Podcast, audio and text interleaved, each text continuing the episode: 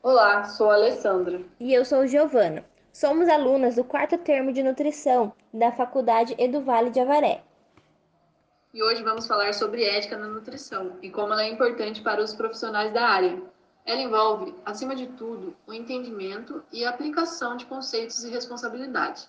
Os nutricionistas são responsáveis e devem colocar os interesses dos clientes à frente dos seus, garantindo uma boa educação nutricional e boa prática de conduta.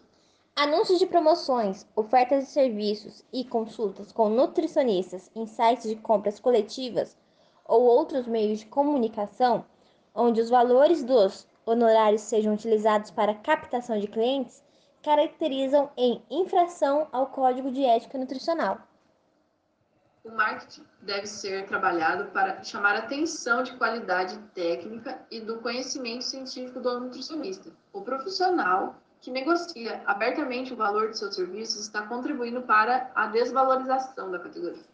Muitos exemplos de falta de ética foram usados em podcast hoje, e o nosso termo escolhido foi de uma profissional na área de nutrição que está promovendo uma promoção na Black Friday, uma semana inteira, 25% de desconto, garantindo um retorno no prazo de 30 dias.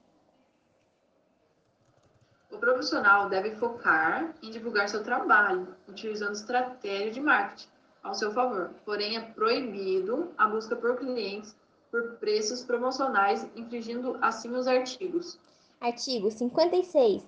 É vedado ao nutricionista a divulgação de informação ao público, é, utilizar estratégias que possam gerar concorrência desleal ou preju prejuízos à população tais como promover suas atividades profissionais com mensagens enganosas ou sensacionalistas e alegar exclusividade ou garantia dos resultados de produtos, serviços ou métodos terapêuticos.